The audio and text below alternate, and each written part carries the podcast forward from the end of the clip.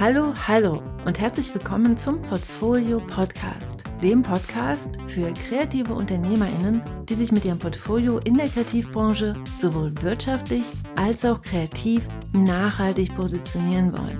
Bist du das? Dann bist du hier genau richtig. Mein Name ist Franziska Walter und jetzt geht's los mit einem Kopfsprung in die nächste Folge. Let's go! Hey, hey, herzlich willkommen zu dieser neuen Episode des Portfolio Podcasts. Nachdem ich hier in den letzten Wochen zusammen mit meinen InterviewpartnerInnen viel über die verschiedenen Märkte in der Kreativwirtschaft gesprochen habe, ist die heutige Podcast-Folge dazu da, dir mal wieder eine ganz konkrete Schritt-für-Schritt-Anleitung für deine Portfolioerstellung an die Hand zu geben. Heute wird es also konkret und praktisch.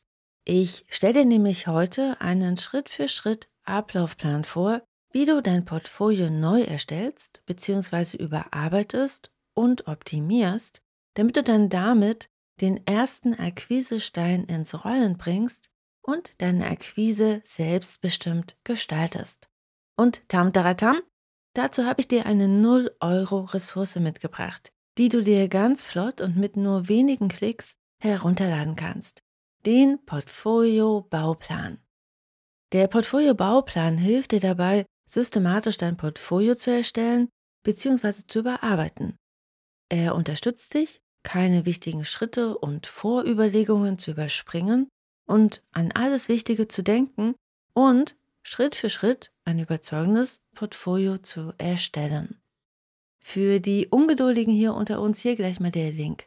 Den Portfolio-Bauplan findest du auf der Seite www.diegutemappe.de slash Bauplan, also B-A-U-P-L-A und N. Aber jetzt, let's go! Lass uns mal tief eintauchen in das Thema Portfolio-Erstellung. Ein überzeugendes Portfolio erstellst du in sechs Phasen, die ich im Portfolio-Bauplan Bausteine 1 bis 6 nenne. Diese Architekturmetapher kommt auch nicht von ungefähr, denn die Bausteine bauen wie bei einem Gebäude aufeinander auf. Hakst du alle sechs Phasen ab, dann hast du ein knaller Portfolio und mit dem gilt es dann, sichtbar zu werden mit proaktiver Akquise. Aber dazu später mehr. Lass uns mal am Anfang beginnen mit dem Baustein Nummer eins. Bei vielen Dingen im Leben ist der erste Schritt der schwerste und der wichtigste. Und für den ersten Schritt im Portfolio Bauplan, dem Baustein Nummer eins, gilt das auch. In dieser ersten Phase beantwortest du wichtige Positionierungsfragen und baust damit ein ganz stabiles Fundament, auf dem alles Folgende aufbaut. Nimm dir hierfür wirklich ausreichend Zeit, denn bist du hier einmal klar aufgestellt, wird alles andere, was danach kommt, so viel einfacher. Versprochen. Im Baustein Nummer 1 legst du deine Ziele fest und du formulierst dein Angebot. Denn das ist nicht das Gleiche. Deine Ziele und dein Angebot sind nicht das Gleiche. Ziele beschreiben das, was du willst. Also zum Beispiel Aufträge im Bereich Kinderbuch, bestenfalls für die Verlage A, B und C. Oder auch Aufträge im Bereich Unternehmenskommunikation für kulturelle Einrichtungen, optimalerweise für das Museum XY. Je konkreter du deine Ziele formulierst, desto besser kannst du dafür sorgen, dass du diese Ziele auch erreichst, weil es einfach leichter wird, eine konkrete Wegbeschreibung zu diesem Ziel zu beschreiben oder zu definieren. Es ist ein bisschen so, wie wenn du beschließt, deine Freundinnen zu besuchen. Wenn du ganz allgemein entscheidest, dass du jetzt alle deine Freunde besuchen wirst, wird es schwer loszulaufen, denn das Ziel ist einfach nicht konkret genug. Besuchst du jetzt Vera oder Tine oder Katrin oder Alex? Wenn du aber sagst, ich besuche jetzt Alex, dann steht die Richtung schon mal fest. Und es wird auch ganz schnell klar, dass einer der nächsten Schritte ist, Alex vielleicht erstmal anzurufen und zu fragen, ob er zu Hause ist. Deshalb schreibe in dieser Phase ganz genau auf, was du eigentlich mit genau diesem vor dir liegenden Portfolio erreichen willst. Und dann gilt es noch, dein Angebot zu formulieren, denn Achtung, ich habe es ja eben schon gesagt, dein Angebot ist nicht deine Zielsetzung. Hast du also gesagt, dass du Aufträge im Bereich Kinderbuch bestenfalls für die Verlage A, B und C mit diesem Portfolio akquirieren möchtest, dann gilt es jetzt zu überlegen, was du denn den Verlagen A, B und C anbietest. Das sind mit Sicherheit Kinderbuchillustrationen, aber das bieten hunderte von anderen IllustratorInnen ja auch an. Deshalb überlege hier, was nur du anbieten kannst. Was unterscheidet deine Illustrationen und deine Art und Weise zu konzipieren und zu gestalten von deinen Mitbewerberinnen? Und wie profitieren die Verlage A, B und C davon? Das heißt, wie unterstützt deine kreative Arbeit deine Auftraggeberinnen dabei, ihre eigenen Ziele zu erreichen? Weil denen geht es ja hauptsächlich um ihre eigenen Ziele. Ich weiß, ich weiß, diese Frage nach dem Angebot, das ist gar nicht so einfach zu beantworten, aber gleichzeitig ist das hier der Schlüssel zum Erfolg. Und auch die Stelle, an der die meisten Kreativen scheitern. Deshalb nimm dir hier genug Zeit dafür. Und wenn du dir hier noch mehr Unterstützung wünschst, dann findest du in meinem Workbook dein kreatives Angebot, was bietest du an und wer braucht das, noch weitere Anregungen, wie du die zu dir passenden Zielgruppen identifizierst und dein kreatives Angebot glasklar formulierst. Das Workbook Dein kreatives Angebot findest du unter www.diegutemappe.de slash Angebot. So, also im Baustein Nummer 1 geht es hauptsächlich um deine Zielsetzung und um dein Angebot. Hast du das formuliert, geht es weiter mit Baustein Nummer 2. Hier stellst du deine Werkauswahl zusammen. Hier verschaffst du dir also einen Überblick über dein Gesamtwerk, also über alle Dinge, die du schon illustriert, gestaltet, entwickelt und konzipiert hast. Vielleicht auch geschrieben. Es geht also darum, dir alles anzuschauen, was du schon mal gemacht hast. Dann filterst du genau die Werke heraus, die das zeigen, was du in deinem Angebot beschrieben hast. Bei der Werkauswahl gilt, weniger ist mehr. Zeige lieber weniger Arbeiten, die genau das zeigen, was du akquirieren möchtest, anstatt zu viel. Und trau dich, Dinge wegzulassen. Hier kann es helfen, dir eine Checkliste anzulegen, was du von dir zeigen möchtest und was dein Gegenüber braucht. Dann kannst du einfach abhaken, was schon da ist und zur Not auch nochmal ein, zwei freie Arbeiten erstellen, um Dinge aufzufüllen, die du noch im Portfolio brauchst. Weil natürlich kann sich das hier so darstellen. Es kann auf einmal rauskommen, dass du noch Dinge brauchst in deinem Portfolio, um dein Angebot in deinem Portfolio gut zu präsentieren oder darzustellen. Genau. Hast du dann deine Werkauswahl gemacht, geht's weiter mit Baustein Nummer drei und hier legst du die finale Bildselektion fest. Denn ja, auch hier gilt, Bilder sind nicht gleich Werke. Du merkst schon, das ist hier so ein bisschen der rote Faden heute. Das ist nicht gleich das. Zielsetzung ist nicht gleich Angebot. Bild ist nicht gleich Werk. Die meisten Projekte im Design- und Illustrationsbereich kannst du nur über eine Bildserie so darstellen, dass der angewandte Kontext verständlich wird. Das soll heißen, wenn du Kinderbuchillustrationen in deinem Portfolio zeigst, dann sind das üblicherweise nicht nur Einzelbilder, sondern eine Bildserie. Wenn du eine Buchgestaltung präsentierst, dann brauchst du mehrere Bilder, damit dein Gegenüber das Konzept überhaupt verstehen kann.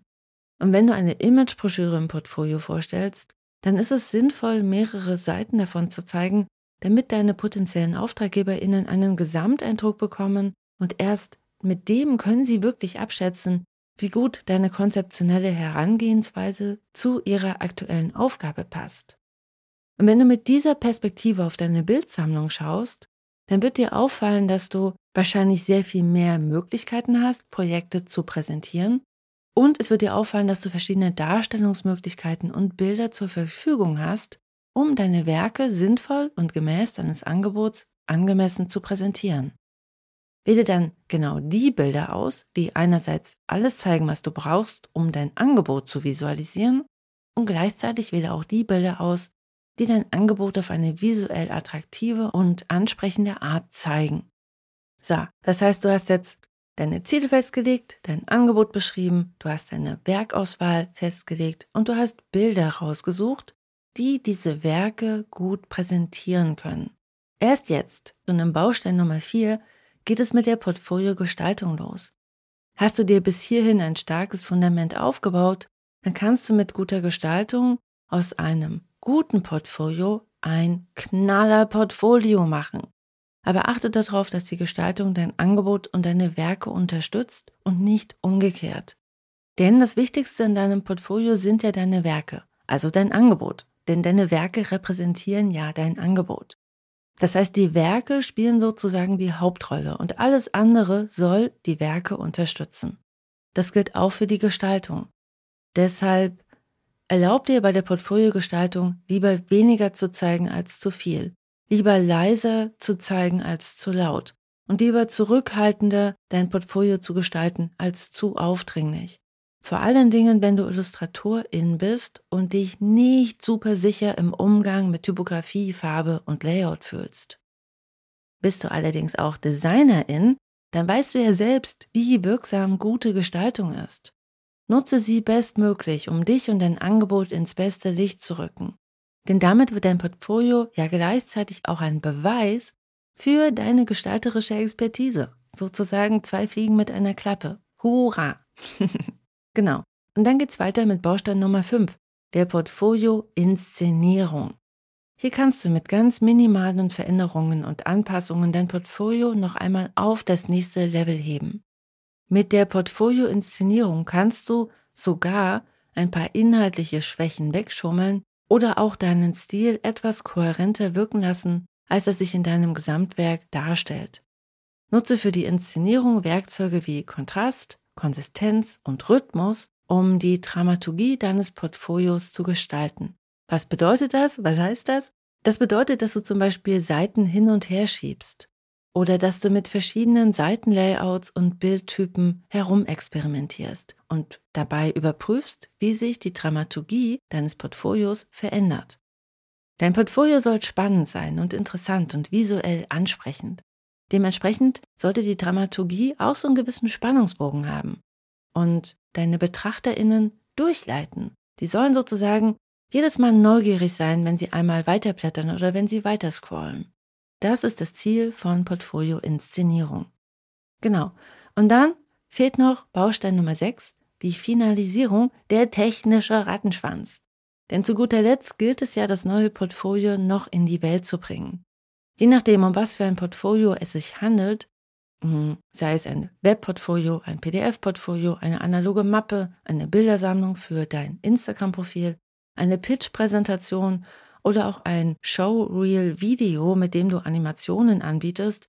Natürlich, je nachdem, was es für ein Portfolio ist, sind die technischen Schritte, die hierfür notwendig sind, natürlich verschieden. Deshalb hier ein sehr verallgemeinerter Tipp. Achte darauf, dass du das Dateiformat für das Endausgabemedium optimierst. Möchtest du dieses Portfolio zum Beispiel auf deiner Webseite als Webportfolio platzieren, dann achte darauf, dass die Bilder im richtigen Farbraum exportiert werden, also in RGB und nicht in CMYK. Exportierst du ein PDF-Portfolio, das du per E-Mail versenden wirst, exportiere es so, dass es eine E-Mail-freundliche Größe hat. Du verstehst das Prinzip.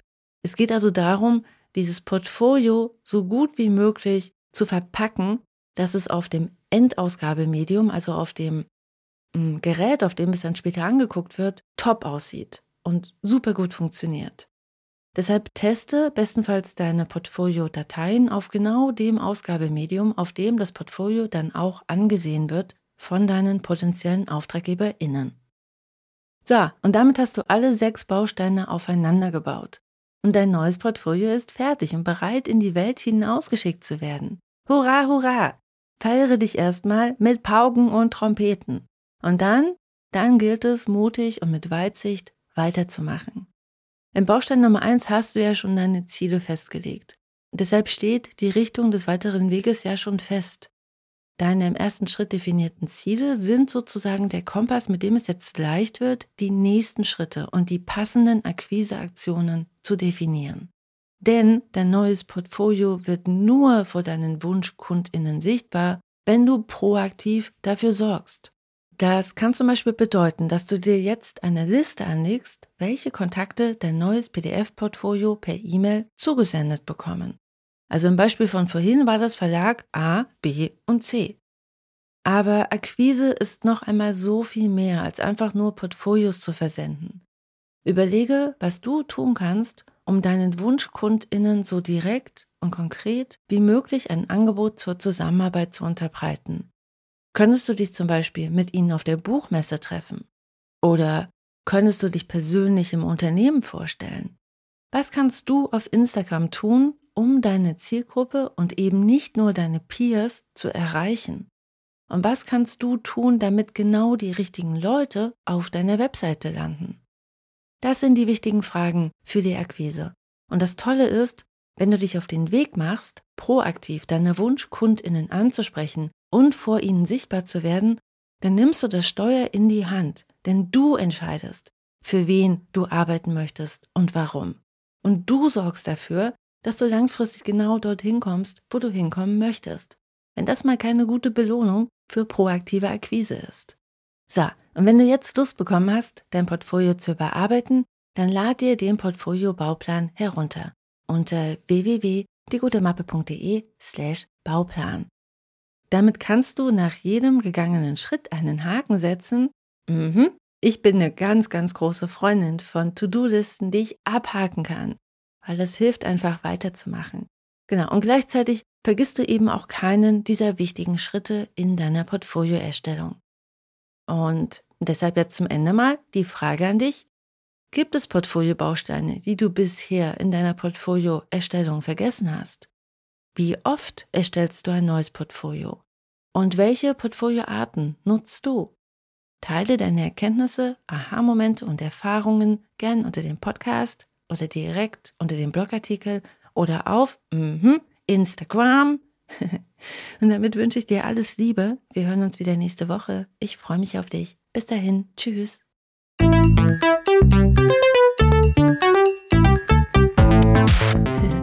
Wow, du bist immer noch da. Du bist der Knaller. Ich freue mich sehr, dass du dir die Podcast-Folge bis hierhin angehört hast. Hier nochmal der Hinweis, du findest alle Links in den Show Notes. Auf meiner Seite www.diegutemappe.de findest du noch weitere, auch viele kostenlose Ressourcen, um dich besser aufzustellen, um dein Portfolio zu überarbeiten und um damit dann einfach mehr Aufträge zu akquirieren. Deshalb schau dich da gerne mal um und wenn dir die Folge geholfen hat, dann freue ich mich sehr, wenn du sie auf Apple Podcast bewertest und ihr ein paar Sterne schenkst oder noch besser, sie einfach Kolleginnen und Freundinnen weiterempfiehlst, dann haben deine Freundinnen vielleicht auch ein paar Aha-Momente und du unterstützt damit gleichzeitig auch den Podcast. Denn Weiterempfehlungen und Rezensionen und Sterne sorgen dafür, dass der Algorithmus versteht, dass der Podcast Relevanz hat für Gestalterinnen, Designerinnen und Illustratorinnen. Ich danke dir jetzt schon einmal ganz herzlich dafür und wir hören uns wieder nächste Woche. Bis dann. Tschüss.